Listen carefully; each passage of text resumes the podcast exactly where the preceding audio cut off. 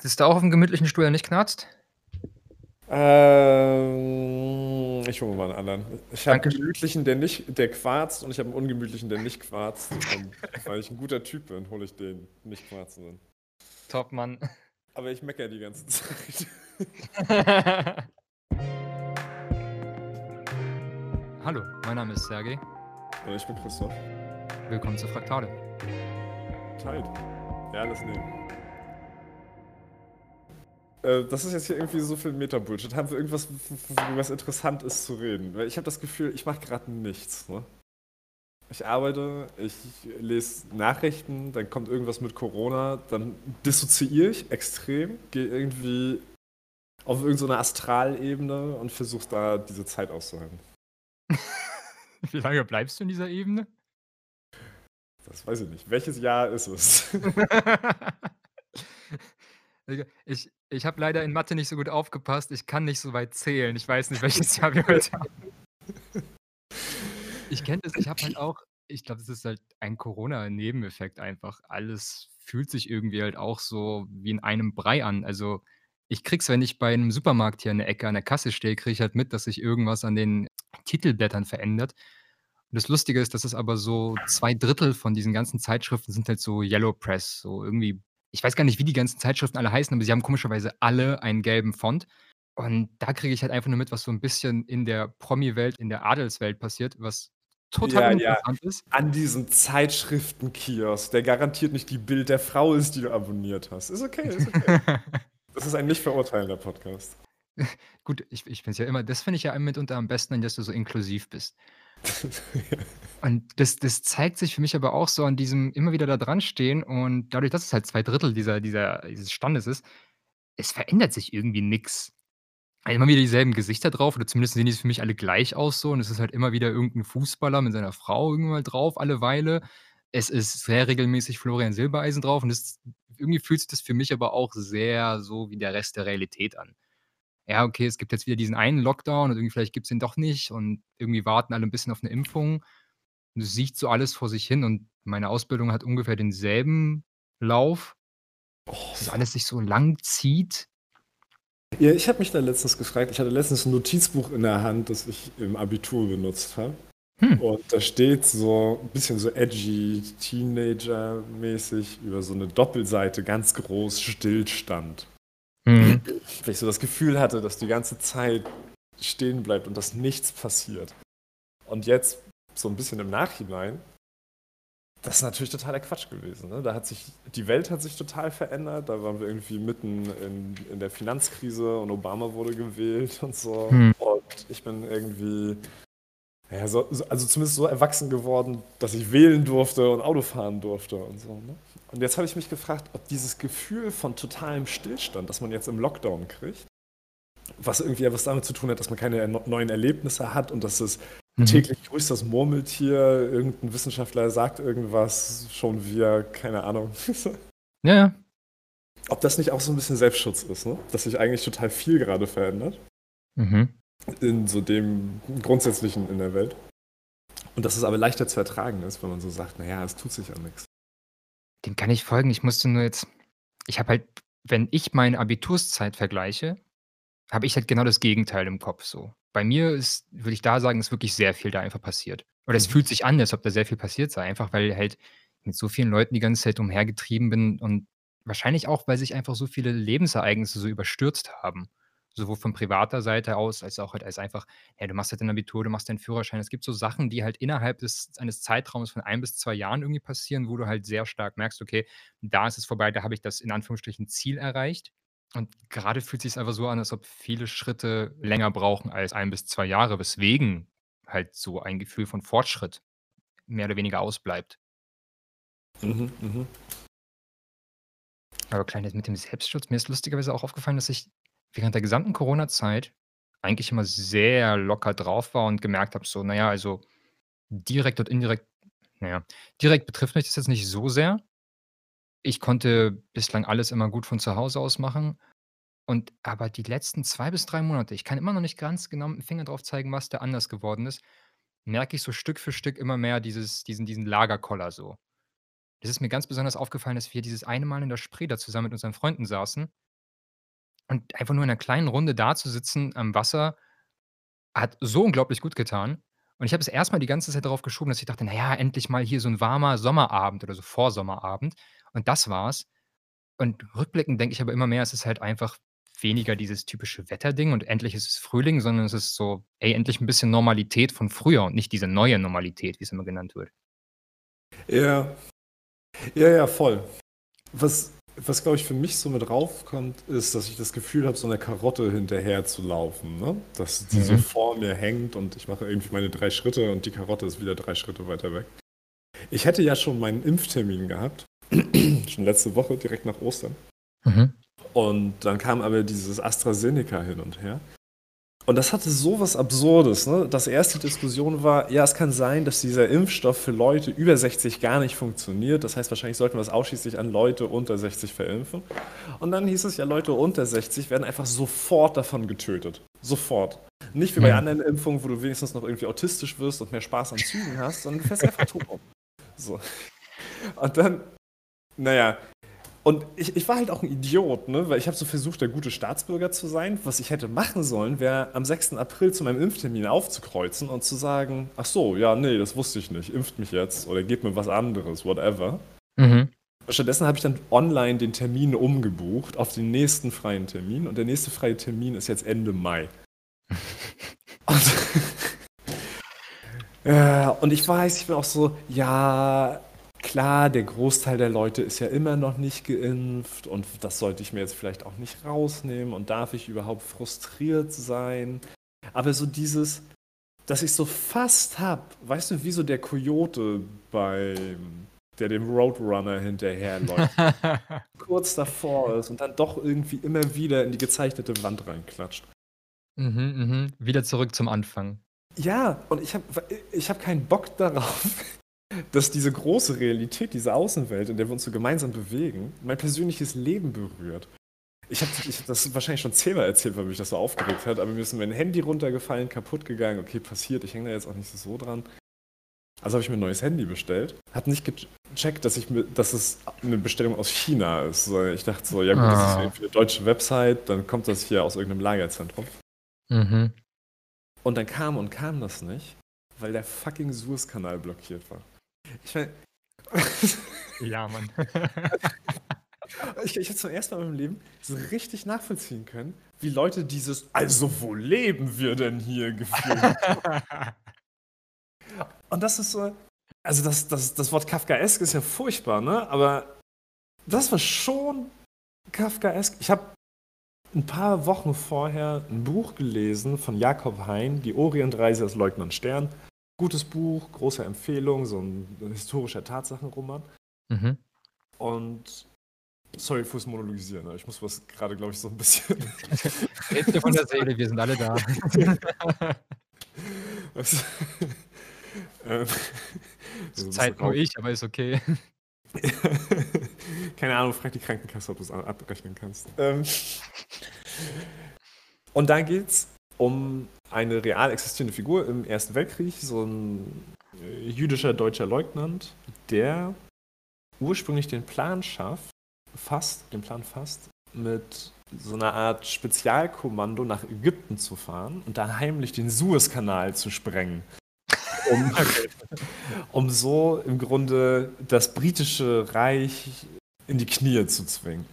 Und das wird auf so 'ner symbolischen Ebene sozusagen auch als so dieser technologische Größenwahn der Moderne verhandelt. Weißt du? Also, es ist es hat schon so diese humoristische Komponente von: „Ha, die durchgeknallten Deutschen, wollen den Suezkanal in die Luft sprengen.“ Und jetzt ist einfach so 'n Loch im Suezkanal, also 'n blödes Schiff im blöden Suezkanal 'n Problem, das tatsächlich 'n Einfluss auf mein Leben hat.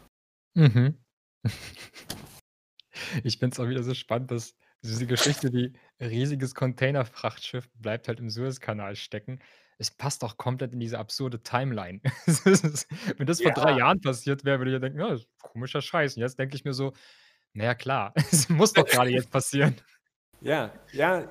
Und grade dieses: „Ja, na klar“, ich finde, das ist dieses psychotische Gefühl, ne?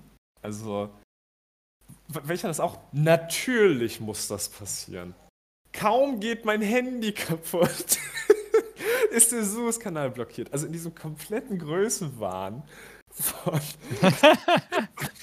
von die Welt macht das, um mich zu bestrafen. Gegen dich verschworen. Ja, genau, genau.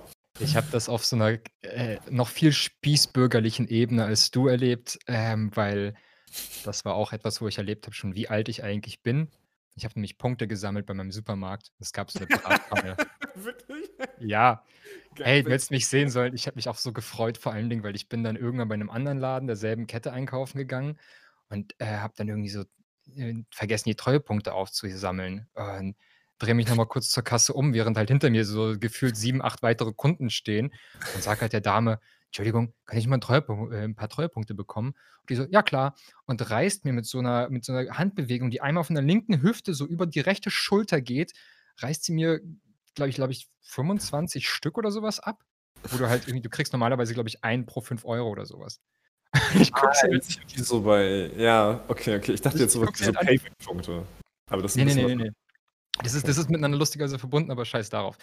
Und das Geile war, dass ich gemerkt habe, so wie sehr ich mich darüber gefreut habe, meiner Freundin auch noch gesagt habe, so: „Entschuldige bitte, dass ich grade dieser krass alte Rentner bin, aber es gab voll das gute Gefühl, ich habe jetzt alle die Punkte, die ich brauche für 'ne Bratpfanne.“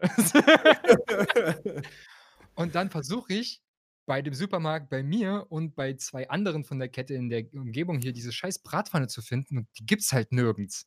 Und die meinten halt so: „Na ja, wir wissen halt nicht, wann die Lieferung kommt.“ Und ich so: „Ach so, kommt das Zeug aus China?“ Die so: „Na ja, wahrscheinlich.“ Ich so: „Ah, gut, dann können wir alle noch 'n bisschen warten, wa?“ Der guckt wieder an: „Wahrscheinlich.“ Hm, ja, danke. Also, man könnte sagen, wir sitzen alle in einem Boot. Ne? Okay. Ich habe dich so 'n bisschen dieser CSI Miami Montur gesehen, wo der die Sonnenbrille aufsetzt und irgendjemand im Hintergan im Hintergrund so: „Wuha“ sagt. Ja, der Suezkanal war voll. Mein Kanal ist voll. Haben wir sonst irgendwelche Themen? Ähm, hm, nur so 'n so 'n ich weiß gar nicht, ob in welche Richtung das passt. Ähm, ich hatte nur gestern so 'n so 'n kurzen Tagtraum, wo ich gemerkt habe, so: „Ey, ich habe mich viel zu lange auf dieses Psychologie-Psychotherapie-Ding so nicht ganz fokussiert, aber ich habe die anderen Sachen vernachlässigt.“ Äh, ich habe mich nämlich mit 'ner Freundin getroffen und musste dann an so einer Theaterbühne hier vorbeifahren, die in Berlin für Kabarett bekannt ist, die Wühlmäuse. Und als ich da kurz dran vorbeigefahren bin ich musste direkt an der Station raus, habe ich nur diese 2 Sekunden gehabt zwischen das Sehen und Aussteigen, wo ich gedacht habe: „Ah, wie geil wäre das eigentlich, regelmäßig da hinzufahren und irgendwelche Auftritte zu haben oder so was.“ Und Nicht für mich war das Auftritte zu gucken, sondern Auftritte zu zu haben. haben.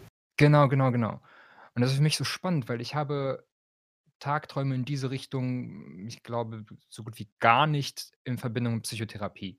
Wenn ich, äh, irgendwelche schönen Praxen sehe zum Beispiel, denke ich mir: „Ja, das ist schon 'ne schöne Praxis“, aber dieser Tagtraum von: „Ich sitze da jetzt drin und mache meine Arbeit“, der kommt mir dann nicht. Ja. Und das ist für mich so interessant, dann eben zu gucken, so: „Ey, das das das begleitet mich jetzt schon so lange die ganze Zeit.“ Und aber immer wieder finde ich irgend 'n schönen Grund, was es jetzt doch jetzt grade anderes, Wichtigeres zu tun gibt oder was es jetzt grade gibt, was sicherere Erfolgschancen verspricht. Und das hat mich aber dann doch noch irgendwie 'ne Weile begleitet an dem Tag, weil ich habe das auch mit dieser Freundin kurz besprochen und die so: „Ach ja, schön. Das heißt ja, dass da wahrscheinlich auch irgendwo so das Herz mehr für schlägt einfach.“ Und ich so: „Ja, klar.“ Aber für mich war das Problem darin verbunden: Was mache ich denn jetzt mit dieser kognitiven Dissonanz? Zu merken: „Ey, eigentlich würde ich mich viel lieber viel mehr damit beschäftigen und inwiefern kann ich's jetzt eigentlich machen?“ Heißt es im Rückkehrschluss, dass ich auch, äh, mich zum Beispiel gar nicht mehr mit der Ausbildung befassen sollte? Soll ich die vielleicht sogar abbrechen oder so was? Wo ich mir auch schon dachte: „Na ja, gut, also, das ist der extremste Schritt.“ Und es hat halt einfach nur so bis heute Morgen gedauert, wo ich gemerkt habe: „Na ja, das für mich fühlt sich's einfach an wie so 'ne Wette dagegen.“ Also, für den Fall der Fälle, dass die ganzen anderen Wetten nicht erfolgsversprechend sind für den Fall der Fälle, dass die ganzen anderen Wetten nicht in Erfolg münden, habe ich halt immer noch das in der Hinterhand. Warte, dann hast du die Psychotherapie in der Hinterhand oder du Genau. hast dein Leben bei den Wühlmäusen in der Hinterhand? Nein, nein, ich würde de das die Psychotherapie als das Sicherheitsnetz nehmen. Das ist quasi Ja. der Hedge dagegen, wenn das jetzt nicht klappt, alles andere. Wenn wenn unser Podcast jetzt wenn es jetzt wirklich nicht klappt, dass Merkel sich jetzt irgendwie unser Logo auf die Arschbacken tätowiert, dann habe ich immer noch die Möglichkeit, Psychotherapeut zu sein. Äh, ich will das nie wieder hören. Bitte schneid das, bevor ich das noch mal hören muss. Okay, irgend Teil davon werde ich einfach piepen oder so. Also, im Quatsch, Grund 2. Folge, Digga, du bist diesmal dran. im Grundkonflikt Macht versus Ohnmacht scheiße, muss ich's ja noch mal hören.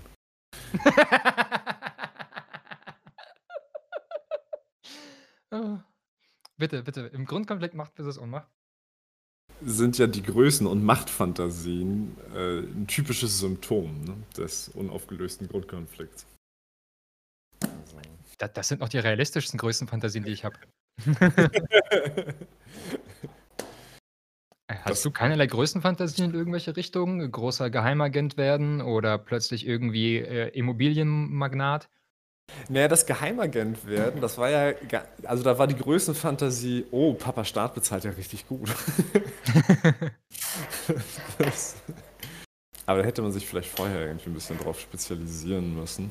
Ich bin jetzt in letzter Zeit mehr und mehr in so 'ner wenn äh, in so 'ner Cicero Cicero, wie der gute Lateiner sagt.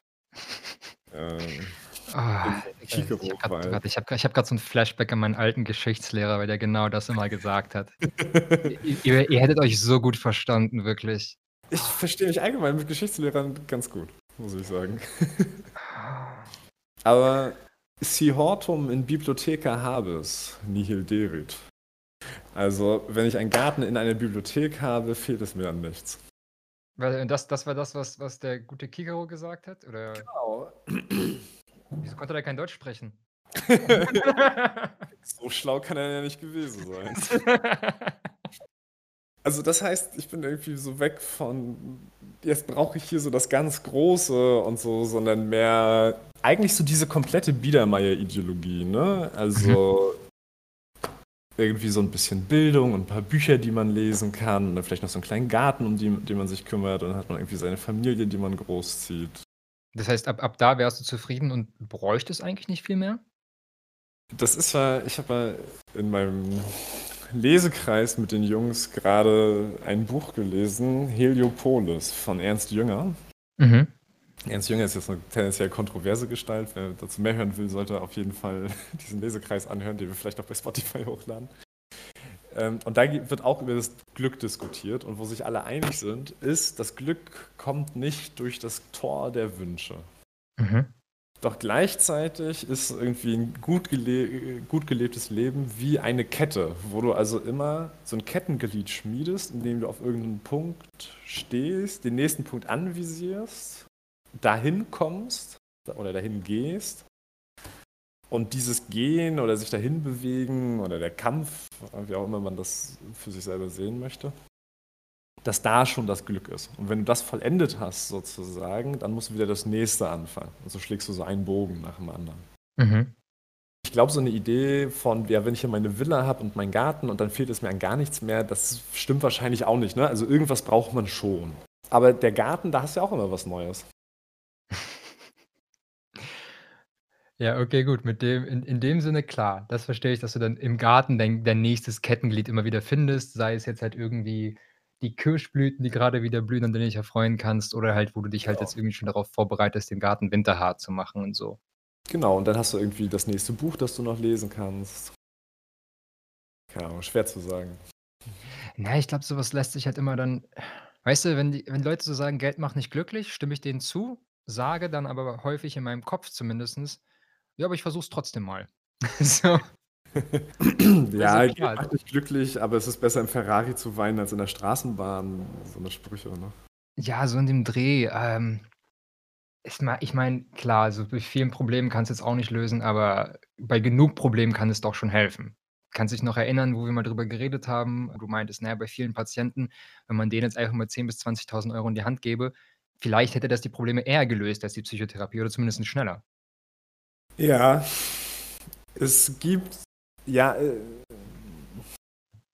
ja, ich finde, das ist 'ne ganz, ähm ganz interessante Frage, auch im Zusammenhang mit so Sozialarbeit und so weiter. Ich muss manchmal daran denken, ich hatte mal 'n Gespräch mit 'ner mit 'ner Patientin, die wie viele von unseren Patienten aus irgendwie sehr gewaltvollen, furchtbaren Verhältnissen, wo auch irgendwie Sucht und so eine Rolle gespielt haben, ähm, gekommen ist. Mhm. Berlinerin.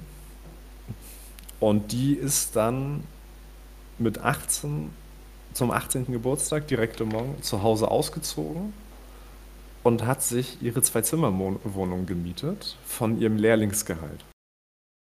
Und wohnt da jetzt immer noch drin. Ne? Mhm. Und das heißt, das war also so lange genug her, die Mauer stand noch und so, dass du halt von dem Lehrlingsgehalt dir in einem guten Viertel in Berlin einfach selber deine Zwei-Zimmer-Wohnung mieten konntest. Was natürlich für ein Maß an Unabhängigkeit gesorgt hat, das total wichtig ist. Ja. Ne? Und was der, der ging es natürlich trotzdem nicht super gut, sonst wäre die ja nicht bei mir gewesen, aber die kam aus so krassen Verhältnissen, dass, sie, dass ich dachte, Mensch, das ist so eindrucksvoll, dass die irgendwie so, trotzdem so ein gutes, schönes Leben gelebt hat. Und dass die so beziehungsfähig, arbeitsfähig und so weiter über viele Jahrzehnte war. Ne? Mhm. Also das heißt, so die sozialen Verhältnisse spielen da schon irgendwie eine Rolle. Und wenn ich irgendwie mich so selber so richtig runterziehen will, dann, dann stelle ich mir nicht nur die Frage, naja, bringt das vielleicht manchmal mehr, wenn man dem Patienten oder der Patientin das Geld in die Hand drückt, sondern was ist hier eigentlich unsere Aufgabe? Ne? Und wenn man sagt, naja, eigentlich sind wir die, die nur so die, die lockeren Schrauben wieder ein bisschen anziehen, damit die Maschine wieder rund läuft und damit die Leute wieder ans Band gestellt werden können und weiter produzieren ja, können. Ja, ja. Ja. ja, klar, das ist die sehr zynische Weltsicht so. Ja, ich weiß nicht, ob das ja, vielleicht ist es zynisch. Vielleicht ist es zynisch, ich weiß es nicht. Ne, ich weil ich mich vor allen Dingen auch selber nicht damit identifizieren kann, sage ich halt eher so weil ich hatte einen Patienten, der mir das mal vorgeworfen hat, wo der meinte so: „Na ja, im Prinzip versuchen Sie doch hier nur mich irgendwie wieder arbeitsfähig zu machen.“ Und wo ich ihn dann angeguckt habe und auch gemeint habe: „Na ja, also, wieso denken Sie, dass es mir so wichtig ist, dass Sie wieder arbeiten?“ Die Frage ist, Ja. wollen Sie da wieder arbeiten? Dann können wir uns auch darüber unterhalten. Auch zu merken, Ja. ey, so sehr ich den Oberarzt jetzt auch irgendwie für 'n paar Sachen nicht gemocht habe, aber so einige Sachen hat er ganz clever gesagt. Und unter anderem war das so der Spruch von: „Die Aufgabe ist es, innere Freiheitsgrade zu ermöglichen.“ Dass der Ja. Patient zum Beispiel sich überhaupt die Frage stellen kann: „Hey, möchte ich denn wieder zurück in diesen Job? Gibt es Ja. denn irgendwelche anderen Optionen für mich oder gibt es nur die Option, das machen und leiden?“ Ja, ja, das stimmt, das stimmt. Ich merke, 'n großer Teil ist halt so der Arbeitsauftrag beginnt ja nicht bei uns. Der beginnt ja meistens bei den Leuten, die zu uns kommen. Und klar, genug Leute gibt's, die die haben diese Ansicht von: „M mach mal das Auto wieder wieder klar, so wie in der Werkstatt und dann schipper's wieder raus und dann fahre ich weiter.“ Aber ich merke auch selber so für mich, am meisten Spaß macht mir eher die Arbeit mit den Leuten, die halt selber so 'n bisschen neugierig sind und rausfinden und gucken. Und das ist dann halt wichtig so, oh kannst ja auch ganz schnell wieder in 'ne falsche Richtung abzweigen, wenn jemand kommt und sagt: „Ich muss jetzt unbedingt den Job und die Karriere wechseln und alles ist falsch. Ich muss alles hier hinschmeißen und auf zum Nächsten.“ Und dann guckst du vielleicht in die Biografie und merkst, das hat der Mensch schon zwei, dreimal so gemacht und vielleicht ist das dann nicht mehr die Lösung. Vielleicht ist dann die Lösung zu gucken so: „Hey, warte mal, ist es denn für dich auch interessant zu schauen, wieso du immer wieder den Arbeitsplatz wechseln willst und alles so hinter dir verbrennen willst und weiter voranpreschen willst?“ Ja, manchmal dann auch noch die Branche dazu und den Partner und die Stadt und Genau. alles, ne? Also, ja. Ja, und dann gehe ich auf meine einsame Insel und dann bin ich frei von diesen Problemen, die da alle irgendwie im Außen sind. Mhm, Aber mhm. irgendwie sind das ja Patienten, die, finde ich, schon 'n ganz großen Teil des Weges hinter sich haben, ne?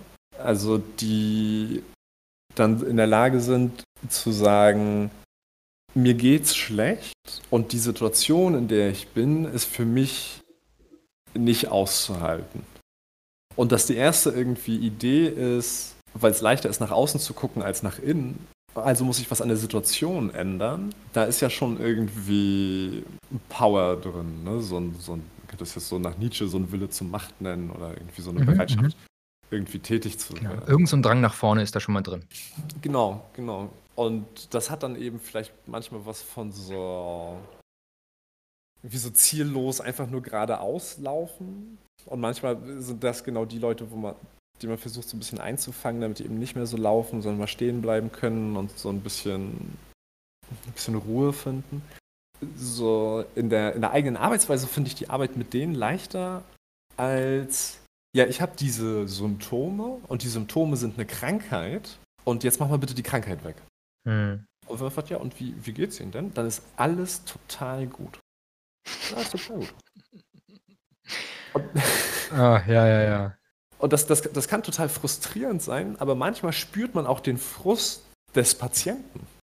Ne? Genau. Der Patient, der dann irgendwie nicht in der Lage ist zu sagen, oder das überhaupt selber zu fühlen. So, weil das irgendwie mit dem eigenen Stolz und mit dem eigenen Selbstkonzept oder was auch immer nicht zusammenpasst. Und dann wird das halt irgendwie so weit weggedrängt. Mhm. Und manchmal sind es ja auch Sachen, die vielleicht sozusagen eigentlich so ein Gänsefüßchen was Schönes sind. Ne? Also irgendwie mein Kind zieht aus und geht studieren. Das ist doch gut. Warum soll mich das, warum soll das irgendwie ein Problem sein? Ja, genau, wo du merkst schon, die Alarmglocken klingeln und du merkst so, ah, okay, gut, da lohnt es sich vielleicht noch mal ein, 2 Gegenfragen zu stellen. Ja, ja, voll. Ich habe äh, ich hab hier so einen totalen Double Bind übrigens. Was für eine zweite Folge ein super Titel wäre. Wieso, was gibt's? Ich versuche, einen Heilpraktikerschein zu beantragen für Psychotherapie. Mhm. Und absurderweise ist es ja so, dass man als ein Psychologe nicht Patienten behandeln darf, auch wenn die das jetzt selber bezahlen würden. Mhm. Mit einem Heilpraktik äh, Heilpraktikerschein Psychotherapie darf man das hingegen. Und einen Heilpraktikerschein Psychotherapie kriegt man nach, wenn man einen Hauptschulabschluss hat und eine relativ leichte Prüfung absolviert hat. Ich versuche das jetzt zu machen, damit ich äh, privat noch ein paar Pa- Patienten nehmen kann, die das dann selber bezahlen. Dafür brauchst du ein erweitertes Führungszeugnis, das nicht, äh, nicht älter sein darf als drei Monate. Mhm. Fürs erweiterte Führungszeugnis brauchst du einen Termin. Das kannst du natürlich, wir sind ja hier nicht in irgendwie einem fortschrittlichen Land. Das kannst du natürlich nicht online machen, sondern du musst das real face-to-face in einem Termin machen. Mhm. Und jetzt gibt es aber über Wochen hinaus keine Termine, die frei sind. Und dann wird dir gesagt, naja, wenn Sie jetzt hier keinen Termin buchen können, dann rufen Sie doch mal unser Bürgertelefon an unter 115. Dann rufst du das Bürgertelefon an, hängst da in der Warteschleife, bis ein Computer rangeht. Ich verstehe nicht, wie ist das eine Warteschleife? Stimmt. Ist. Aber okay. Okay, ist halt so. Und dann denke ich, na cool, dann, ne, ja, ich habe sie nicht verstanden und so weiter. Daran hat man sich ja auch irgendwann gewöhnt, wenn man so eine dermaßen geduldige Person ist wie ich. Was gibt's da zu lachen? Vollkommen, ja, ja. Es war ein zustimmendes Ausprusten. Und dann hast du die. Und nach irgendwie Ewigkeit in dieser Warteschlange und zehnmaligen, ich habe sie leider nicht verstanden, wird ja dann irgendwann gesagt, wenn Sie einen Termin buchen wollen, dann machen Sie das am besten online. Und auf der Online-Seite wird gesagt, ja, rufen Sie doch unser scheiß Bürgertelefon an. Ja. Ich habe Ihnen jetzt eine Mail geschrieben. Ich gehe fest davon aus, dass alle meine Probleme sich in Wohlgefallen auflösen werden. Schau mal, ich, ich überlege gerade, wie das bei mir war, weil das war ja auch noch zur Corona-Zeit, wenn ich es richtig im Kopf habe. Ich musste da, glaube ich, wirklich einfach nur was per Post schicken. Das gibt's doch nicht. Ir irgendein Schmuh gab's da. Mach dich noch mal schlau. Ich habe das natürlich auch wieder alles verdrängt, weil alles, was mit Bürokratie zu tun hat, ist halt bei einem Menschen in 'nem postsowjetischen Haushalt groß geworden ist, sofort irgendwie, äh, mit Trauma mit Traumata bestückt. Ich bin ja fast schon geneigt, eine der großen Lehren aus meiner ersten richtigen Anstellung zu rezitieren. Da kann man nix machen, ne?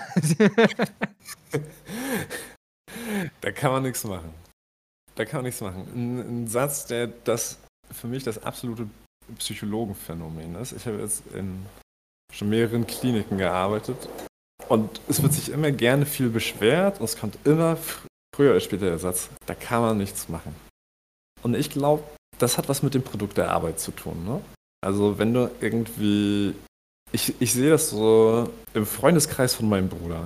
Der ist Mechatroniker, der hat Freunde, die sind dann so Bootsbauer und sowas. Die haben das, was so Business Casper eine Hands-on-Mentality nennen. Weil denen wird, da ist klar, da gibt es ein Problem und das Problem kann ich fixen und wenn nicht, dann fahre ich zur Obi, kaufe das Ding, das ich dafür brauche, fahre wieder zurück, baue das da ein. Ja. Und ansonsten lerne ich das oder lass mir es von wem anders zeigen. Irgendeinen Spezialisten wird es schon geben, der das jetzt lösen kann.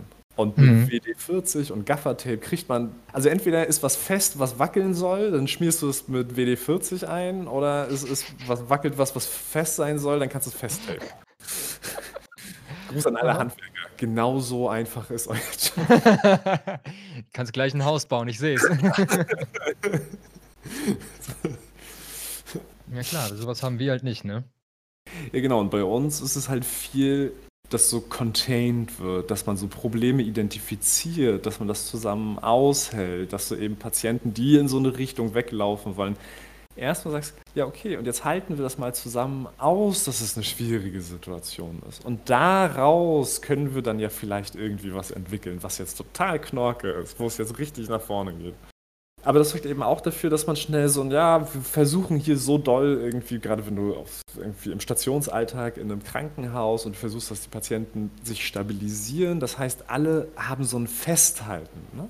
Wenn du irgendwie sagst: „Ja, hier ist irgendwas nicht so gut“, dann sagen die: „Ja, das stimmt.“ Weißt du: „Ja, wollen wir's nicht anders machen?“ „Das geht nicht.“ Mhm. Kann man. Geht nicht.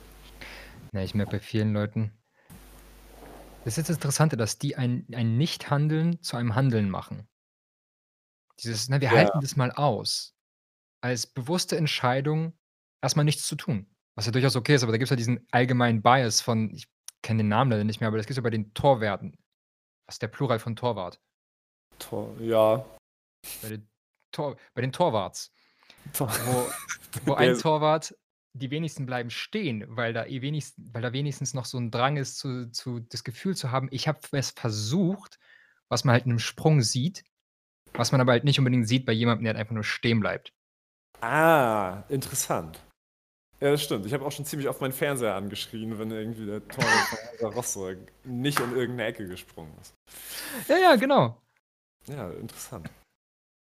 Ich merke ja, auf eine Art und Weise finde ich's dann ja gut, dass die Leute das Ja, aber ich hinkriegen finde, zu das sagen aber der der Unterschied ist für mich also, du hast gesagt: „Na ja, dann gibt's 'ne Entscheidung, nicht zu handeln.“ Aber ich Mhm. finde, was so häufig vorkommt, ist, man kann da halt nichts machen. Also, es gibt keine Entscheidung, sondern das ist die Realität.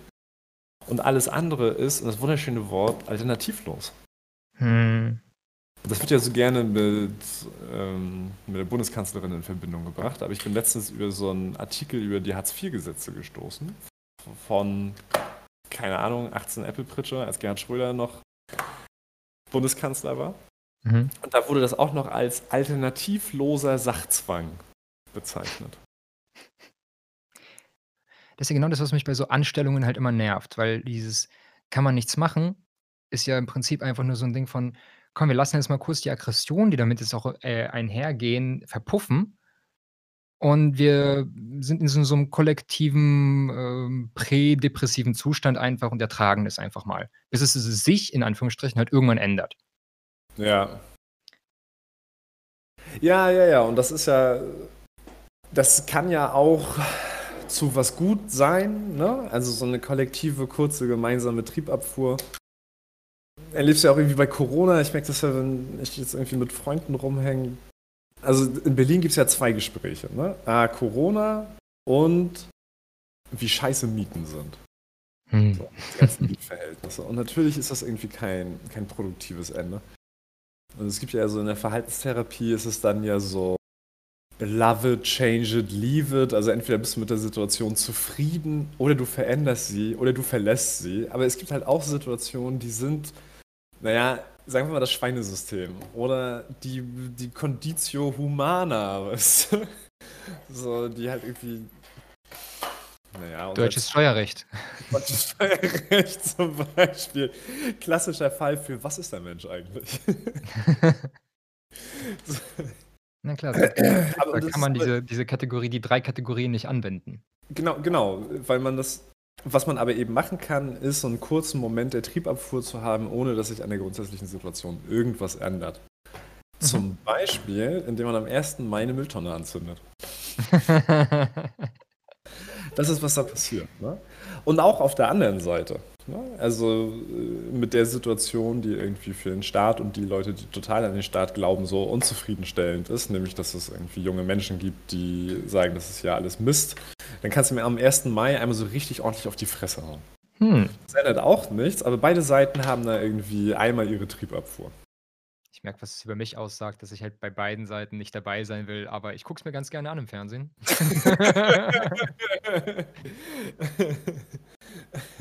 So Mülltonnen anzünden ist nicht so mein Ding so, hm, Leuten aufs Maul geben, ist es auch nicht so mein Ding. Auch wenn ich in der Überzahl bin.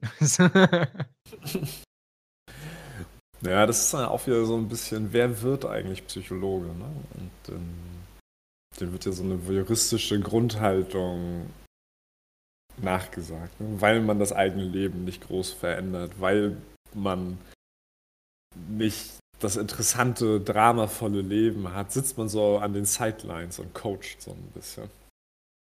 Ne, nicht mal, ich esse Chips. In der Therapie? Ja. Ah. Immer, überall.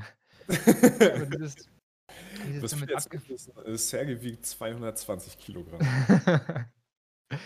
Ne, ich meine eher so weil ich habe das schon seitdem ich, glaube ich, so 15 bin müsste ungefähr so hin hinkommen, das Alter. Als so in an unserer Schule ne, wahrscheinlich 14, als in unserer Schule so die Ersten angefangen haben, sich irgendwie so größer politisch zu interessieren und auch zu äh, aktiver zu werden und ich da irgendwie nie so krass mit diesem Eifer folgen konnte. Und wie mit was für mit was für 'ner Inbrunst so Demonstrationen irgendwie beworben wurden. Und ich saß da eher da und dachte mir: „Also, ich weiß nicht wieder, ob das jetzt irgendwie so was ist, was sowjetische Eltern einem austreiben“, weil ich dachte mir, Demonstrationen auf große Art werden wahrscheinlich jetzt nicht so viel bewegen. Oder dein krasses Schild, an das du jetzt so sehr glaubst, das wird jetzt auch nicht so dieses the tipping point sein. Aber ist es nicht auch nur so deine individuelle Version von „da kann man nichts machen“? Da ist na ja, ich habe das mal das hat mein Bruder mal äh, ich weiß nicht, wo der das her hat, aber der hat mir mal von diesem, ich glaube, positiven oder optimistischen Fatalismus erzählt. Okay. Und der meinte halt so: „Na ja, im Ich bin ganz Ganzen“ fatalistisch bin ich schon. Ja, top. Er meinte halt so: „Na ja, die Idee ist schon so von so 'nem Lebensfluss, der so dahin fließt und dagegen kannst du nichts machen. Du kannst jetzt nicht irgendwie nach hinten wegschwimmen oder das irgendwie anhalten. Du wirst schon mitgerissen. Was du jedoch machen kannst, ist nach links und rechts dich bewegen.“ Ja. Und dann halt eben gucken, welche Hindernisse du überbrücken willst oder wo es halt vielleicht 'n bisschen angenehmer für dich ist. Ja, ja. Und das hat irgendwie ziemlich viel Sinn ergeben, weil ich ich schon diesen diesen fatalistischen Kram irgendwie ich merke, da tingelt's immer so sehr bei mir von hat ja auch sicherlich 'ne Funktion, über die man sich auch unterhalten kann, aber mir fehlt halt immer irgend 'ne Handhabe. Ich bin halt schon gerne irgend 'n Subjekt. So. Ich mag's halt, dass ich irgendwie Entscheidungen treffen kann, die wirklich irgendwas für mich zumindest verändern können. Ja, oder dass man zumindest die Idee hat, hier 'ne Entscheidung getroffen zu haben, ne? Ja, ja, Weil genau, genau.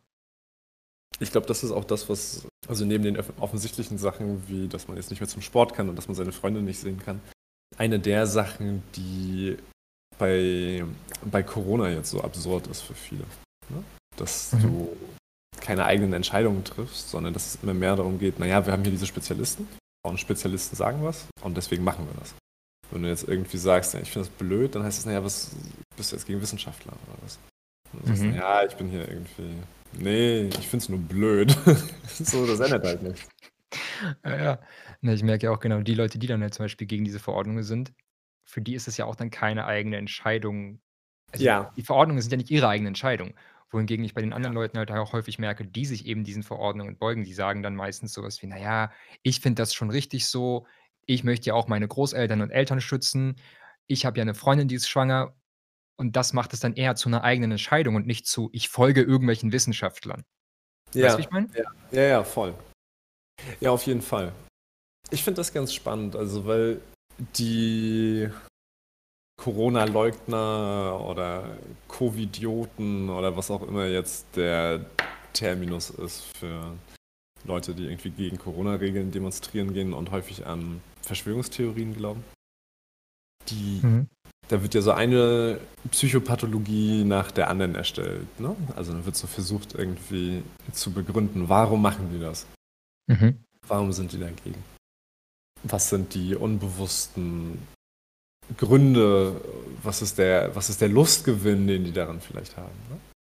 Das finde ich gar nicht so spannend, weil das sind ja meistens das ist doch irgendwie vorher ziemlich klar, welche Art Mensch das ist, ne? Also, es ist ja relativ selten, dass die Leute sagen: „Also, Migration finde ich super. Klimawandel ist auf jeden Fall 'n extrem großes Problem, ähm, aber Corona, daran glaube ich nicht“, sondern meistens ist es ist es immer alles. Wie wie meinst du, ist immer alles?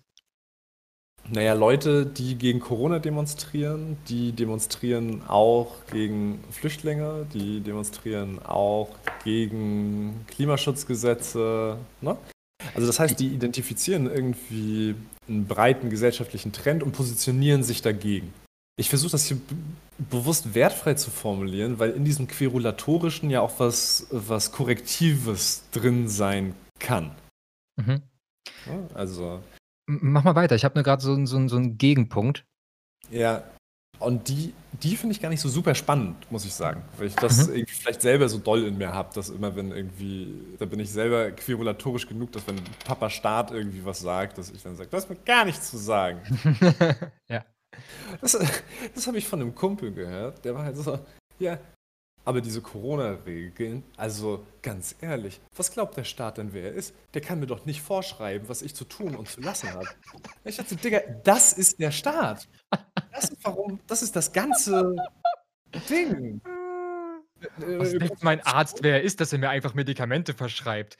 Ja! Eine Chirurgin, die mich einfach operiert. Was denkt sie, wer sie ist? Und dann frage ich mich, was haben die Leute denn für ein, für ein Bild von Gesellschaft? Und weißt du, also das dann so, den in dem Moment, wo die Machtausübung von einem Staat irgendwie persönlich irgendwas in den Weg legt, dann begreifen die, dass der das die ganze Zeit macht. Aber das ist doch. Ja, ja, genau. Der, der, der ganze Raison d'être. Viel interessanter auf jeden du hast, Fall. Du hast halt wirklich deine akademische Sprache heute drauf, ne? bisschen Latein, bisschen Französisch. ja. Was soll ich sagen? Ja, wer kann, Corona, der kann. Komm. Corona, Corona kratzt am Selbstwert und das schlaue Buch der lateinischen Sprüche baut es wieder auf. Siehst du, wenn du genug Geld hättest, könntest du dir einfach ein dickes Auto kaufen. Ja. Oh, dann müsste ich nicht mehr die ganze Zeit irgendwelche Bücher lesen, ey. Richtig. Freud hat gesagt, mir ist scheißegal, was Freud gesagt hat. Was weiß der denn, Alter? Hatte der Internet? was glaubt denn Freud, wer er ist? oh. Ja. Ja. Viel spannender auf jeden Fall als die Frage, ja, was ist dann mit den Leuten los, die jetzt irgendwie dagegen sind, die keine Maske tragen wollen und so weiter, ist, was ist dann mit den Leuten los, die das so mit Wehr verteidigen? Die sich so überidentifizieren. Mhm. Ja, die, die Regeln, wie sie jetzt sind, also mein Eindruck ist, dass ich sag mal, 80% ist ja immer so 80-20-Regel, ne? Sagst du irgendwie, 10% sind extrem in die eine Richtung, 10% in die andere. 80% sind irgendwie die breite Masse, die mehr oder weniger sagen, an sich sind diese Regeln wahrscheinlich irgendwie sinnvoll. Hier und hier vielleicht nicht, aber im Großen und Ganzen geht es mir auf die Kette und ich versuche mich irgendwie dran zu halten. Mhm. Und ab und zu ist vielleicht mit so alle Hühneraugen zudrücken, treffe ich mich mal mit zwei Haushalten, auch wenn ich es vielleicht eigentlich nicht machen sollte. Ne? Mhm ich finde das so spannend, so Leute, die diese extrem eng gesetzten Regeln nicht nur hundertprozentig annehmen, sondern noch drüber hinausgehen. Wie, die, die, die dann noch sauberer sein wollen quasi? Genau, genau. Also wo es dann vielleicht, das wäre jetzt die Frage, wo das herkommt, ob das was Zwanghaftes ist oder so. Ich denke, dass jedes Mal, wenn ich Menschen mit, äh, mit einer FFP2-Maske auf dem Fahrrad fahren sehe, Also wahrscheinlich. Ich habe da auch Respekt vor, genauso wie ich Respekt vor den Leuten habe, die Kippe rauchen beim Fahrradfahren. Was ist das für Eisenlungen? Ey, hast du das mal gemacht? oh, Gott sei Dank, ey. Ich habe echt kurz noch gestutzt. So, aber das heißt, ah. also nach allem, was wir wissen mit diesen Aerosolen und Pipapo, ist es eher unwahrscheinlich, dass man sich draußen ansteckt. Mhm. Vor allem, wenn du jetzt hier auf einem der wenigen tatsächlich ausgebauten Radwege oder auf der Straße, wo die anderen Leute in einem Auto sitzen, Rad fährst. Ja. Und trotzdem gibt es Leute, die das machen. Und ein paar davon sind, äh, machen das mit Sicherheit aus irgendwie körperlichen Gründen, die besonders gefährdet sind und hundertprozentig sicher gehen wollen. Ja, ja, genau. Aber dann gibt es auch einen großen Teil, was mit genau. denen los? Genau, genau. Ich war letztens bei Butterlind, ne? Der, also es gibt ja auch andere Feinkostläden, aber die sind nicht so geil. Ähm. oh, wie häufig wir uns auch privat über diesen Laden schon unterhalten haben, in den letzten drei Wochen alleine, Mann. Das ist wirklich so, das ist so, so, so ein Zeichen von angekommen. Ja, was mein ganzes Ziel im Leben ist, so eine ältere Westberliner Dame zu werden. So. Stattdessen bin ich ein junger ostdeutscher Mann. Also manchmal kriegt man ein schweres Los. so, ich war bei Butterlindner und da war dann auch so eine ältere Dame, die mit so einer so manierierten, dass alle den Abstand einhalten und dann wollte die wieder rausgehen aus dem Laden und du hast aber das Problem, dass du musst dann ja, also du gehst rein und drängst dich an Leuten irgendwie vorbei und willst wieder raus, aber du kriegst es nicht hin, anderthalb Meter Abstand zu halten, weil der Laden nicht anderthalb Meter breit ist neben der, neben der Mhm. Theke. Und das wird dann so richtig inszeniert und mit großem Brimborium und mit Kopfschütteln und dann raus und oh, so ein verzweifeltes Seufzen, wie schlimm die Leute da drinnen jetzt waren. Und wie gesagt, im Westberliner Feinkostladen, ne? Also wenn die jetzt in die Apotheke gegangen wäre, hätte ich mir irgendwie gedacht, Mensch, die arme Frau, die hat irgendwie ihren körperlichen oder ihre psychische Einschränkung und das ist diese Besorgung, die die machen muss. Aber die Zitronentatlets für 3,95 sind nicht eine liebe lebensnotwendige Geschichte. Äh, passt sich ich glaube, da haben so viele Leute, die sich generell gerne einfach entrüsten, haben auch zu Corona einfach so Highlife grade. Ja, ja. Es Ja, findet mit sich doch so viel grade, wo man sich wirklich schön so in so 'ner gerechten Wut finden kann. Endlich darf ich mich jetzt darüber entrüsten und aufregen. Ja, Weil die über die Flüchtlinge Leute. darfst du das nicht machen, weil dann bist du ja doof, dann finden dich deine Kinder oder deine Enkelkinder doof. Aber Ja. diese Corona-Geschichten, hm, das geht uns doch jetzt alle an. Ja, das stimmt, das stimmt. Das das ist 'n ganz gutes Ziel für so inneres aggressives Potenzial, ne? Mhm. Also, zumindest in den im weitesten Sinne linksliberal-bürgerlichen Kreisen, in denen wir so rumhängen, da ist 'n offener Rassismus ziemlich tabu. Mhm. Im Gegensatz zu dem ich duze jeden mit Migrationshintergrund Rassismus, der irgendwie okay ist. Letzt na egal, letztens so 'ne, äh, Geschichte, aber na ja. Furchtbar. Was ist los mit den Leuten? Ja, ja, ich 'n Kumpel von mir hat das auch mal so erlebt, dass Mhm. Kerl auf 'ner Party nur mit ihm die ganze Zeit Bruder, Großer, Dicker geredet hat, weil er halt irgendwie Türke Oh. ist und scheinbar macht man das da ja so mit denen. Mit allen anderen Leuten hat er sich normal unterhalten. Ja, es ist halt so massives Code-Switching, ne? Ja, ja, ja. Und das ist irgendwie wenn du selber Teil der Gruppe bist, ist es ja irgendwie normal. Also, ich merke das, wenn ich irgendwie zu Hause in Rostock bin, dass ich irgendwie dann rollt das R 'n bisschen mehr und man redet vielleicht 'n bisschen langsamer. Und dann kommt so 'n bisschen mehr das Ä hinten Wie du raus. wie du grade auch langsamer gesagt hast, ja. So, also, ich ich kenne es gar nicht so auf Kommando, aber gib mir 2 Bier und 'ne halbe Stunde und ich aber wenn da jetzt irgend 'n Sachse käme und damit anfangen würde, ne?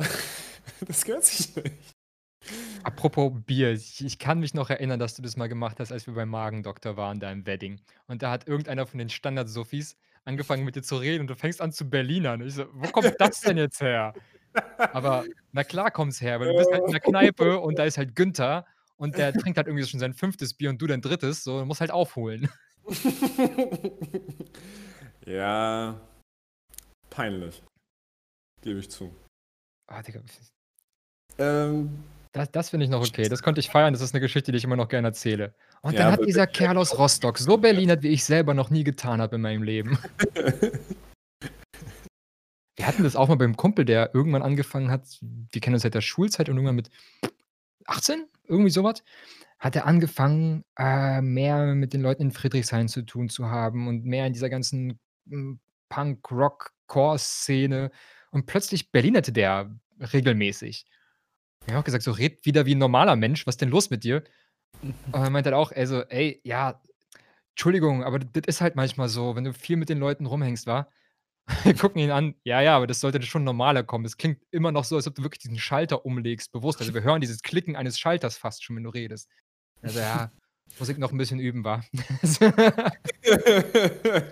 Ja, du Dieser dieser moldawisch-russisch-jüdische Junge aus Charlottenburg. Du du könntest damit aufhören, nach jedem Satz „wa“ zu sagen. Mhm. Ja, das interessant. ist es gibt auch manchmal so 'n Ding, dass es wirklich wie abfärbt. Ich meine, als ich Joker gesehen habe im Ja, voll. Kino, das 1. Mal, dass ich einfach so normal gelacht habe danach, war genau wie dieser ich so das das war nicht mit Absicht. Das kam einfach raus und es ist uns allen aufgefallen und es war mir auch unglaublich peinlich. Und ich saß auch noch mir so: „Das ich weiß nicht, woher das kam, aber danke, dass jetzt keiner mich haut.“ Also Spektakel damals um diesen Film gemacht wurde, ne? Der Incel-Film und sorgt dieser Film jetzt dafür, dass irgendwelche jungen Männer ins Kino gehen und alle erschießen, weil sie keinen Sex haben? Legitimiert das weiße Gewalt, weil da ja gezeigt wird, wie der gewalttätig wird? Aber da ist so richtig den Eindruck, dass das so so eine künstliche Kontroverse so hochgepackt Ja, wird. ja, ja. Also, ich So kann mich lustigerweise auch gar nicht mehr dran erinnern, als du jetzt was gesagt hast, habe ich plötzlich so dunkel im Kopf: „Ja, stimmt, da war dieser eine Kerl, der irgendwie rumgeballert hat in so 'nem Batman-Film, aber ne, das war was anderes.“ Ja, genau. Und danach ist es dann ja, wahrscheinlich passiert das wieder bei diesem Film. Ah, deswegen, okay, da ist die Verbindung, jetzt verstehe ich's. Und wieso weiße Gewalt? Gab's da 'ne Szene, wo er irgendwie jemanden, der nicht weiß war, geprügelt hat oder so was?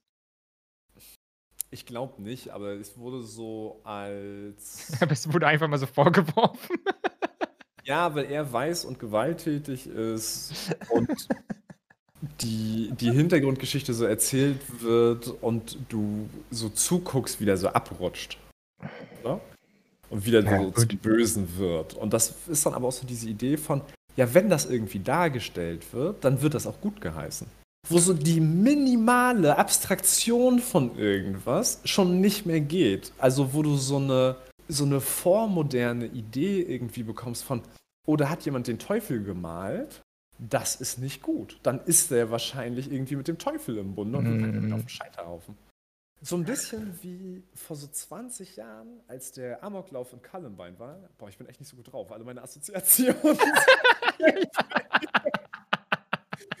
Ah. Ah.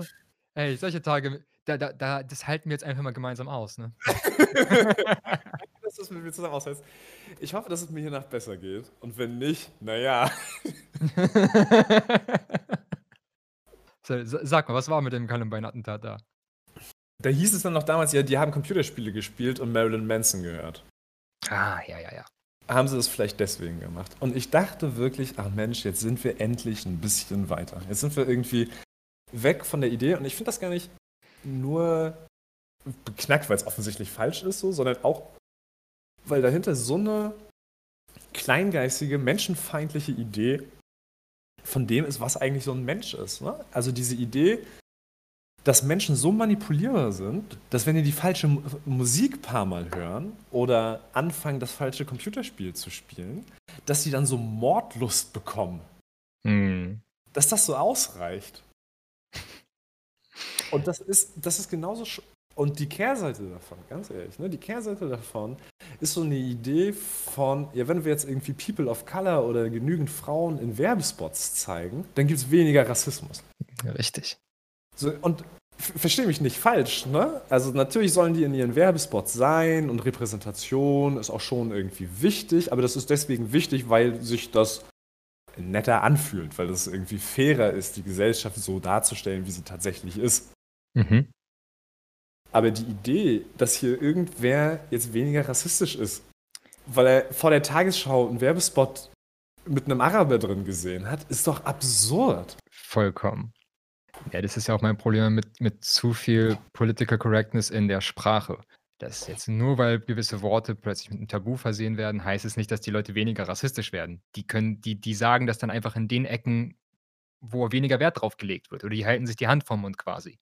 Ja, oder b 'n bisschen krasser gesagt, du kannst perfekt gendern und trotzdem deine Frau schlagen, ne? Ja, ja, genau. Ja, das ist Heute heute ist 'n bisschen dark alles, ne? 'N bisschen. Ich nicht ich glaube, wir haben noch 'n bisschen Luft nach unten, aber Ja, ich habe noch was. Morgen Funny that you say it. Mor mor morgen kommt wahrscheinlich die Entscheidung über Mietendeckel. Ähm, und heute geht schon die Aktie von der Deutschen Wohnen und von Vonovia nach oben. Wenn ich 'n Zyniker wäre, was ich Mhm. nicht bin, ich bin menschenfreundlicher, positiv denkender Zwangsoptimist. Aber wenn ich 'n Zyniker wäre, würde ich sagen, die wissen schon, was das Urteil ist und deswegen kaufen die Insider jetzt schon die Aktien auf und Ja. das Urteil wird gegen den Mietendeckel sein. Mhm. Ja, siehst du, und wenn wir genug Geld hätten, wäre uns das Urteil scheißegal. Ja, aber wenn wir mehr Geld hätten, wäre trotzdem 'ne angespannte soziale Situation nicht besser für uns, ne? Ne, ne, wir als alle. Wenn wenn so, wir wir als alle alle. ja. Ach so, ich dachte, du und ich. Ja, okay, also da ging natürlich auch nix, aber War auch spannend, ne? Also, man merkt, ich bin irgendwie gestresst, ich bin irgendwie schlecht drauf und dann ist man gar nicht in der Lage, andere Menschen mitzudenken. Da gibt's gar keine Mentalisierung. Da wird es so Hm. wir ja, du meinst 2 Menschen. Das ist, was wir bedeutet. Ich und der, der wir sagt. Das ist des Wortes, wenn ich dann wir höre. Aber vielleicht noch zu dem, bevor das jetzt zu doll, Mietendeckel, keine Ahnung, da müssen wir jetzt auch echt nichts drüber erzählen eigentlich, aber mich fuckt's ab. Ähm, Nochmal zum Sprachlichen, das gibt's ja auch in so, ich nenne es mal so Vulgärpsychologie. Wenn du so. meinst du damit das, was sonst immer als Küchenpsychologie bezeichnet wird? Ja, ja, besseres Wort. Poppsychologie. Ähm, Mhm, mhm. Scheiße halt. So Okay. von, ich gucke jetzt in den Spiegel und sag, ich bin stark, ich bin geliebt, heute wird ein guter Tag. Und es gibt so einen ganz, es gibt einen psychologischen Effekt, der ist so Priming, das ist, wenn du jetzt erstmal irgendwie was Positives hörst, dann hast du vielleicht eine positive Assoziation und das kann sich dann auch ein bisschen so fortsetzen und insofern macht es vielleicht Sinn, wenn du gute Laune haben willst, gut gelaunte Musik zu hören, offensichtlich. Ne? Mhm. Wenn du jetzt aber tiefe Selbstzweifel hast, im Inneren total zerfressen bist und morgens in den Spiegel guckst und da guckt dich dieser kraftlose, mutlose, bleiche Mensch an, der seit Jahren leidet, leidet wie ein Hund und dann sagt dieser Hund zu dir, ich bin stark, ich bin geliebt, heute wird ein guter Tag. Das ist doch furchtbar. Das ist doch noch viel schlechter als vorher. Da das ist grausam. Das das quält die Leute noch mehr. Genau, genau. Ich finde, das spannend. echt was Sadistisches. Sehr spannend, dass ich heute in meiner Lehrtherapie genau darüber gesprochen habe. Ich kenne ja auch noch hm, es gab ich weiß gar nicht, ob es noch Studien dazu gab, aber die Theorie war auch unter anderem das hat jetzt wieder nichts mehr mit der Lehrtherapie zu tun. Die Theorie war ja irgendwann hinter diesen Affirmationen, na ja, du hast da bestimmte Verarbeitungsmuster, die du wachrufst in deinem, ne, Hirnnetzwerk. Und das ist dann eben genauso wie ein wie ein Fluss, der irgendwo lang fließt und je länger der lang fließt, desto tiefer wird die Furche quasi. Ja. Das ist so die ganze theoretische Idee. Ich würde mal gucken, ob ich da irgendwas von 'ner Studie finde dazu, die da irgendwas Aussagekräftiges hat. Nein, das hier ist 'n Laber-Podcast. Was? Ne, ne, einfach auch für mich so, um zu wissen, was das ist und ich's Nein, nur meiner das meiner geht nicht. Warte, für mich, damit ich's einfach notfalls meiner Lehrtherapeutin vor die Füße werfen kann und sagen kann: „Alles Lügen.“ Was hat denn deine wieso, was hast du gesagt? Was hat deine Lehrtherapeutin gesagt dazu? Sie meint, das ist 'ne gute Idee. Ich meinte: „Hey“ „das ich ich ich verstehe den Sinn dahinter schon, aber“ ich habe so 'n ähnliches Beispiel gebracht wie du mit dem mit dem Spiegel. Meinte auch schon so, ich sage: „Hey, schau mal, wenn ich jetzt zum Beispiel mir sagen würde: ‚Hey, ich bin komplett reich' und gucke aber jeden auf mein Konto und sehe, dass da viel zu wenig Nullen drauf sind hinter der ersten Zahl, dann kann das ja nicht funktionieren.“ Wirst Und sie meinte: reich. „Ja, ja, so in dem Sinne haben Sie schon recht, aber man kann es ja auch so sehen, es ist eher es ist eher so 'n wie 'n Navigationssystem im Auto. Du gibst quasi das Ziel ein und nur wenn du dann siehst: „Ah, ich stehe ja immer noch da, wo ich angefangen habe“, heißt es ja nicht, dass das Ziel falsch ist. Ich so: „Okay, weißt du was? Gut, kann ich einsehen.“ Bin Ja, aber das ist ja der Unterschied zwischen ins Auto eingeben: „Ich möchte nach Hamburg fahren“, wäre ja sagen: „Ich will heute 'n selbstbewussten Tag haben“ oder „heute sage ich dem Chef das, was ich dem ja schon seit 'ner Woche sagen will“ oder so, ne? Also, okay, klar, dass da dass das irgendwie funktioniert okay, das funktioniert aus dem gleichen Grund wie so schreien, bevor du vom 5-Meter-Brett springst, auch irgendwie funktioniert, ne? Aber das ist ja was anderes, als im Auto sitzen und zu sagen: „Ich bin in Hamburg“, wenn du in Berlin bist. Ja, siehst du, das ist das ist Ja, vielleicht bin ich heute auch zu negativ. Vielleicht würde ich das morgen schon ganz anders sehen. Ja, vielleicht hängt es auch damit zusammen, weil ich meinte auch zu ihr so: „Hey, weißt du, ich kann das jetzt grad nicht annehmen. Ich werde es aber trotzdem mal irgendwie noch im Hinterkopf behalten, mal gucken, was dabei rauskommt.“ Weil irgendwas in mir hat auch so 'n Widerstand dagegen gehabt, dass es dass es eben keinen Sinn macht oder dass es eben sich zu sehr anfühlt wie mir irgendwas schönreden. Wo ich auch meinte: „Hey, hm, ich ich würde mich einfach auch erfolgreicher fühlen, wenn ich mehr Erfolg hätte.“ So, ich kann mir jetzt hier auf die Schulter klopfen für alles, was ich erreicht habe, hm, aber ich glaube, wenn ich 'n paar größere Ziele erreichen würde, würde ich mir doll auf die Schulter klopfen. Ja, klar. Voll. So was und stattdessen mir zu sagen: „Hey, ist alles gut“ und mir halt vorher schon die ganze Zeit auf die Schulter zu klopfen, funktioniert in meinem Kopf irgendwie nicht. Was vielleicht auch irgendwas mit meiner Erziehung zu tun hat und diesem wieder russisch postsowjetischen so: „Lie lieferst du Leistung ab, bist du 'n guter Mensch.“ Ne, ich frage mich, ob man da nicht auch irgendwie in so 'ner dass wir da in so 'ner Psychoblase irgendwie in so was Absurdes reinkommen, weil wir so daran gewöhnt sind, mit zum Beispiel depressiven Patienten zu sprechen. Und da ist ja das Problem, dass die sagen: „Also, obwohl's mir objektiv gut geht, fühlt es sich subjektiv nicht so innen an“, ne? Ich habe Mhm, mhm. Ich liebe meine Frau, ich habe Kinder, ich habe eigentlich 'n guten Job und trotzdem wache ich morgens auf und bin innerlich leer. Und dass man da dann sagt: „Okay, die Lösung ist also nicht 'n besserer Job, 'ne bessere Frau und zweites Kind oder so, sondern die Lösung ist, diese innere Leere zusammen anzugucken und sich zu fragen, was da vielleicht irgendwie mit überdeckt wird oder so“, macht ja total Sinn. Aber 'n Gefühl von Unzufriedenheit an sich ist ja auch nicht pathologisch. Das ist ja zu was gut. Mhm. So, und wenn du irgendwie in den Spiegel guckst und sagst: „Na ja, gut, ich möchte aber gern gern den Ferrari fahren oder nicht mal den Ferrari, sondern ich möchte gern 'ne schöne eigene Wohnung haben oder besser bezahlten Job oder so“, dann finde ich das da schon fast schädlich, wenn man dann in so 'ne „und das halten wir jetzt aus“ Richtung geht. Und man na ja, ist so so Dialektik so 'n bisschen, ne? Man muss es dann irgendwie hinkriegen, auf der einen Seite das auszuhalten, dass man diese Wünsche hat, dass man davon nicht fertig gemacht wird und gleichzeitig aber auch an den Wünschen arbeiten, dass die irgendwie erfüllt werden. Ja, eben anerkennen, dass die Wünsche halt noch nicht Realität sind. Ja. Äh, was halt ganz gut passt zu zu diesem kleinen Brückenschlag von davor, weil das, was du meintest mit der Sprache, mit den Worten, ähm ich hatte so so 'ne Assoziation von irgendwie einer einer eifersüchtigen Freundin eines eifersüchtigen Freundes, wo wo es irgendwie heißt so: „Na ja, du hast da diese Frau da auf der Straße angeguckt, das heißt, du willst mich betrügen.“ Wo dann gleich automatisch ein ein Gedanke ein vermeintlicher Gedanke assoziiert wird mit 'ner Handlung. Ja. Und so ähnlich geht's mir auch immer, wenn's darum geht, wenn sich Leute eben, sei es jetzt bei diesem Joker-Beispiel, daran aufhängen und sagen: „Na ja, hey, da haben die Leute sind diese Menschen mit dieser Gedankenwelt konfrontiert und werden automatisch die Handlung, die damit in Zusammenhang steht, ausführen.“ Was na ja, da ist schon mindestens eine Instanz dazwischen. Ja. Ja, das ist aus so 'ner philosophisch also, das das berührt ja einen uralten philosophischen Konflikt, ne? Also, es gibt ja 2 Arten, auf die Welt zu gucken. Man kann sagen, das wäre die idealistische Position, jetzt nicht im umgangssprachlichen Sinne, ne, sondern die idealistische Position ist die Idee, dass Ideen die Welt verändern und die Perspektive auf die Welt, die wir einnehmen, die Welt dann tatsächlich verändert. Und da ist irgendwie was dran, ne? Also, wir haben die Idee, 'n Podcast zu erschaffen und jetzt erschaffen wir 'n Podcast und dadurch existiert der der Podcast. Das, finde ich, lässt sich jetzt nicht so ganz von der von der Hand weisen. Mhm. Daher kommt ja auch die Idee von: Wir müssen die die Herzen und Hirne der Leute erreichen, ne? Wir müssen die Menschen erziehen zu den Menschen, die die wir haben wollen.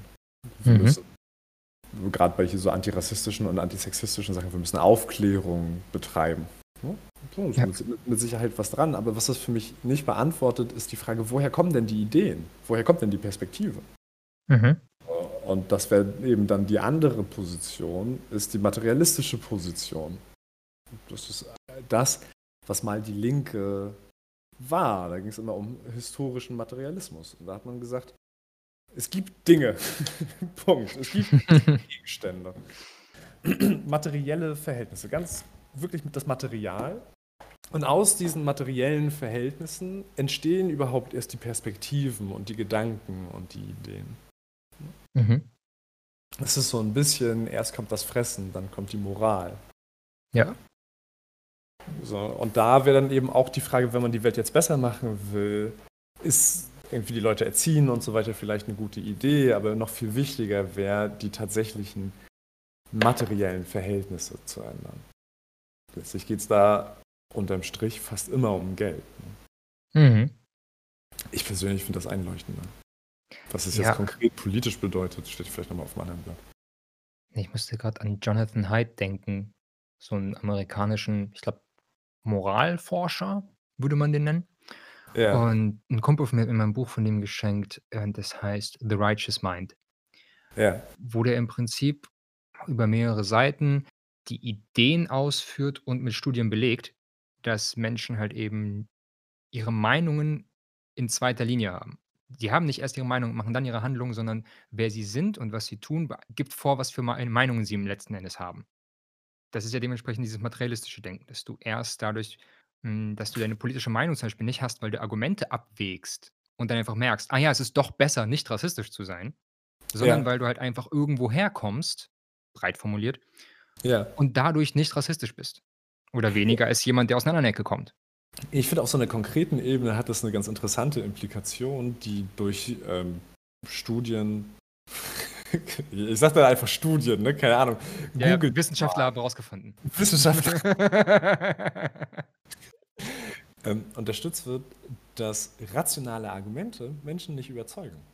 Wer hätte es gedacht? Voll, genau, und das kenne ich ja von mir. Also Ja, ja, ja, das das passt doch ganz gut, dass wir das grad zusammen haben. Also, ja, mach das doch mal so. Äh, ja, und dann mache ich's nicht. Ich hatte das auch mal mit 'nem Kumpel, wo der damals noch prä-Corona auf irgend 'ner Party und ich wollte halt früher gehen. Der meinte halt: „Ja, wieso bleibst du denn nicht noch 'n bisschen länger?“ Und ich gucke ihn an, ich meinte so: „Weil ich mich so fühle.“ Und er so: „Ah, einer von diesen Emotionsmenschen.“ Ich gucke ihn halt an, so: „Im Verhältnis zu was?“ So. Denkst du, du hast keine Emotionen, nur weil du irgendwelche Gründe hast? Oh, das ist ja ein in einem Fraktalsinne, um mal auf den Namen des Podcasts anzukommen. Ich finde, das ist Wink, wink. ja, so so wie du den genialen Film wenn du dann daran erkennst, dass der Titel des Films irgendwie im Film vorkommt, erkennst du 'n richtig guten Podcast daran, dass der Titel des Podcasts irgendwie eingebaut wird. Das ist ja tatsächlich 'n Fraktal, weil in der du da in der kleinen Sache, ne? Sergej Mhm. hat 'n Gefühl, deswegen will er hier gehen. Ich habe kein Gefühl, deswegen will ich hier bleiben. Die die Absurdität siehst, die es im Großen total viel gibt, in so politischen Diskussionen, wo dann so Leute sagen: „Das muss man einfach mal ideologielos lösen.“ So.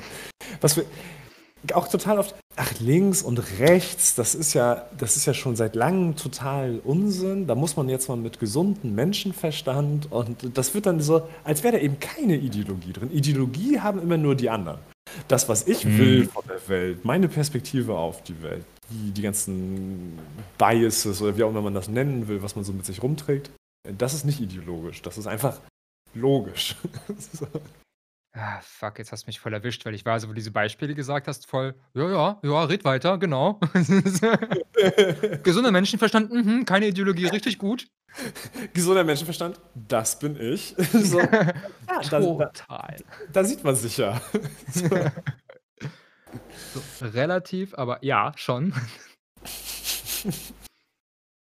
Ich habe letztens 'ne Statistik gesehen, wahrscheinlich da, wo ich diese ganzen Studien gesehen habe. Ah. Die die, ähm, mich irgendwie 'n bisschen runtergezogen hat oder das schon runtergezogen sein noch mal so 'n bisschen bisschen unterstrichen hat. du hast echt in Topform heute, das angeht. Hau Ja. raus, was hast du für 'ne Studie gefunden? Keine Ahnung, vielleicht können wir uns von irgend 'nem Rasierklingenhersteller sponsern lassen. Das wäre so geil. Das wäre so geil, wenn es wirklich so 'n dieser dieser Dollar Shave Club uns Ja. anschreibt und wir so: „Ja, geil, wir haben alle keinen Bart.“ Ähm, ja, ist okay, ist okay. Nein, also hier kleines Public Service Announcement, ritzt euch nicht. Es ist extrem uncool. Coole Selbstzerstörung, Zigaretten. Ähm, Internet. Immer Internet. Weißt du, wie gut du dich mit YouTube das selbst zerstören so kannst? uncool. Ich meine, das das da das sind ja auch so Patienten, die dann in so 'n klinisches Setting kommen, wie schambehaftet die dann sagen: „Ich bin computerspielsüchtig.“ Das hat mich immer total beeindruckt. Das ist, glaube ich, auch in so der Selbstansicht weißt du, ich ich ich hatte schon Leute, die kommen und sagen: „Ja, ich bin seit 20 Jahren Age-abhängig“, ne? Und die die Heroinsucht die machen so furchtbare Sachen. Das Leben ist dermaßen im Eimer, da ist 'ne große Scham dahinter. Aber das ist offensichtlich oder offenbar, nicht offensichtlich, das ist offenbar eher aus aussprechbarer als: „Ja, sorry, ich bin Call of Duty abhängig.“ Anyway, was wollte ich denn eigentlich sagen? Achso, genau. Studie. In dieser, in dieser Statistik da. Umfrage. Was ist wichtiger bei einem Politiker? Prinzipien oder Pragmatismus? Und da haben nur 12% gesagt, dass ihnen Prinzipien wichtiger sind. Und das hat mich total, also du, dich wirst das vielleicht gar nicht so überraschen, aber mich hat das so aus allen Wolken geholt. Was über 70, also dann gibt es natürlich immer die Leute, die sagen, ja, keine Ahnung. Und dann gibt es irgendwie über 70 Prozent, die sagen, ja, Pragmatismus ist wichtiger. Aber was heißt denn Pragmatismus? Wozu ist denn der Pragmatismus gut, wenn du keine Prinzipien hast, auf dem der aufbaut? Also für wen bist du dann pragmatisch? Für dich selbst. Für dich selbst. Ich wollte gerade ja. sagen, so jedes Mal, wenn ich irgendwelche komischen Nachrichten sehe oder solche komischen Newsticker wie ehemaliger Politiker sitzt jetzt in diesem einen Vorstand mit drin von diesem großen Konzern. Ich denke, ja, ach, und es wundert jetzt irgendwelche Leute, dass das passiert, dass dem noch irgendwas zugeschoben wird danach? Ja, aber das was denkst du denn, was er gemacht hat die ganzen Jahre davor im Amt? Ja, ja. Wenn ich zynisch wäre, würde ich sagen, dass das jetzt dein postsowjetischer Zynismus ist der irgendwie aus der materiellen Situation, in der du aufgewachsen bist. Das ist ja auch Bullshit, ne? Ich, mein, ich wollte gerade sagen, ich bin hier aufgewachsen. Aber in dem deine, den deine Eltern erfahren haben, whatever. Ja, ja, klar, klar. Aber also ich weiß schon, meine Eltern haben häufiger gesagt so. Warte, ich naja, will jetzt auch nicht implizieren, Sergej, das glaubst du, weil es in Russland sowas gibt. Aber in meinem Deutschland passiert sowas ja nicht. Also, dass du jetzt nicht unser gesagt hast, zeigt mir einfach, was. ja, nee, ich weiß nicht, was ich gesagt habe. ich weiß nicht. Dieser Podcast wird übrigens gesponsert von der Jungen Union. Apropos, falls hier noch jemand 100.000 Masken abnehmen möchte, ruf mich einfach an. Oh, müssen wir Spenden unter 10.000 Euro angeben oder nicht? Hell no. Ich habe noch im Und Kopf, dass immer wenn es 10.000 Euro musst du nicht angeben, wenn dein Unternehmen, das dir gehört, einen Auftrag bekommt. Also wenn du jetzt zum Beispiel Sergejs Tageszeitung gründest und ein Land, nennen wir es Aserbaidschan, kommt und sagt, hey, würdest du bitte für uns auf alle Viere gehen und dir ganz langsam mit den Zungen, mit der Zunge über die Lippen fahren und dann ganz, ganz, ganz weit aufmachen und dafür schalten wir eine Anzeigenkampagne in deiner Zeitung. Und diese Anzeigenkampagne kostet vielleicht nicht 10.000 Euro, sondern 100.000 oder eine Million oder 10 Millionen oder 100 Millionen. Dann müsstest du das nirgendwo angeben. Weil das, das würde ja deine Rechte als Privatperson total verletzen. Also kann ich diesen Schritt auch überspringen und einfach gleich einen OnlyFans-Account machen? ich frage jetzt einen Freund. Weil ich glaube, das wäre was für dich, Christoph. Also wenn du es schaffst, dass dir Aserbaidschan auf OnlyFans folgt. Ich glaube, ich glaub, das Social Media Game von Aserbaidschan ist noch nicht so crisp. Wobei die wahrscheinlich in der Digitalisierung Deutschland weit voraus sind. Ja, ich, also welches Land denn nicht? Ähm, ich habe hier bald noch total wichtige Termine. Und deswegen muss ich hier bald losfahren. muss, muss Dinge tun ich muss Dinge tun, die nichts mit OnlyFans zu tun haben. Eigentlich könnten wir die dritte Folge mal wirklich in Ruhe über so OnlyFans und ähm, Selbstvermarktung im Internet und so weiter machen, auch wenn es vielleicht ein bisschen Meta ist mit so einem Podcast. Aber das ist eigentlich ein ganz interessantes Thema. Ja, außerdem, ich bin jetzt, also, wenn wir jetzt nicht der Meta-Podcast werden, bin ich eigentlich auch voll cool mit Meta-Sachen. Ja, ich finde, ich glaube, ich bin so geprägt durch alle Serien oder alle Produkte, die Dan Harmon jemals entwickelt hat, so wie Community und Rick and Morty. Mhm, ich musste auch an diese eine Folge von Community denken. und das beginnt immer total nice. Und nach so zwei Staffeln geht es rapide den Berg herab, weil es dann nur noch so Meta ist und so up its own ass. Sagt man in Amerika. Ich habe keine gute deutsche Entsprechung dafür. irgendwie in seinem eigenen Esel, wenn ich das richtig verstehe. Ist. So, wo man sich dann. Na gut, dann müssten wir es einfach hinkriegen, das entweder nach der zweiten, dritten Staffel zu machen oder deutlich vorher. Übrigens, Ass ist ein perfektes Beispiel für die Euphemismus-Tretmühle. Hier, wo wir vorhin über Sprache mhm. und so gesprochen haben. Ne? Das englische Wort Ars bedeutet das, was das deutsche Wort Arsch bedeutet. Und dann im, ich glaube, viktorianischen Zeitalter, also im 19. Jahrhundert, hat man dann angefangen, Sprache eher als unfein zu sehen. Ne? Und das war einfach die Beschreibung für das Körperteil. Da hat mir gesagt, naja, das Mhm. sagt man nicht. Wir versuchen die Worte für so eine unsauberen Körperteile zu vermeiden. Sag doch Ass, was damals wirklich nur Esel bedeutet hat. Hm. So. Und heute geht es jetzt schon full circle, dass du Leute in Amerika hast, die sagen, ja, man kann ja nicht Ass sagen, das gehört sich dann nicht. Aber was ja irgendwie so süß und ein bisschen britisch ist, ist, wenn ich stattdessen Ass sage. Das erinnert mich gerade an, ähm, wie hieß der Typ? Warte mal. Äh, Runaway Species heißt das Buch und der Kerl David Eagleman und Anthony Brand. Da geht's ist im Prinzip ein Buch um Kreativität und, äh, der erstgenannte Autor hat auch kurz 'n ähm, 'ne Mini-Doku auf Netflix darüber. Das Interessante ist, ich glaube, es war in diesem Buch, wo es darum ging, dass manchmal Innovation halt nicht wirklich das Neue ist, sondern einfach das andere.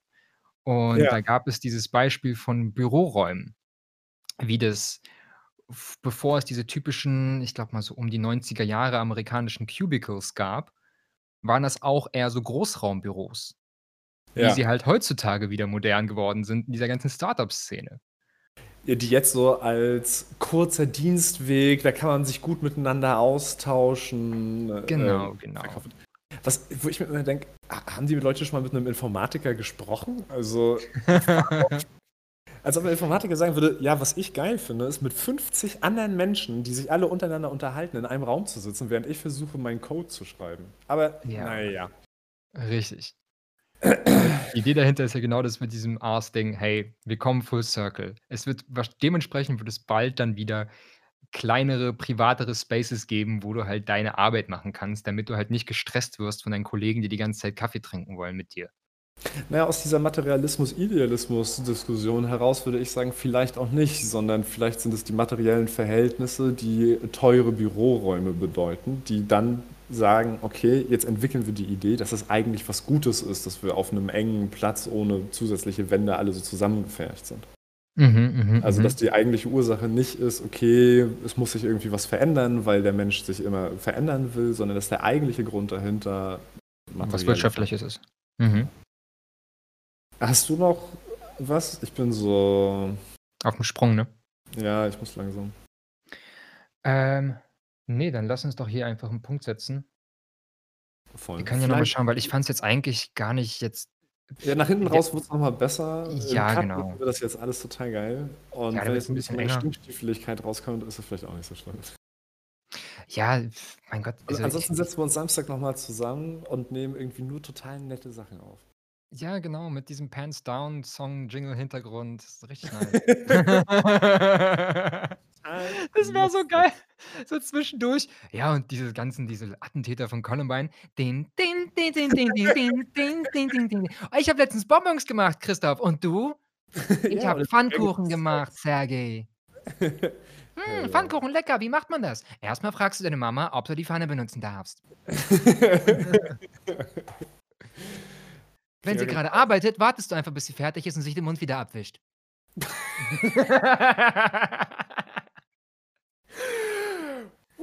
Äh, ja, Das, das können wir noch als Schlusswort nehmen. und das ist nicht Sexismus, das ist einfach der sexpositive Sergei. Vielen Dank Ja, fürs also. Sexarbeit ist auch Arbeit. Ja, in dem Sinne, dass es scheiße ist und Menschen da immer ausgebeutet werden und dass man irgendwann einen Podcast anfangen muss, um üb- darüber zu reden, um dem Ganzen zu entkommen. Naja, das ist unser Sign-off. Vielen Dank fürs Zuhören. Bis bald. Rinjahauen.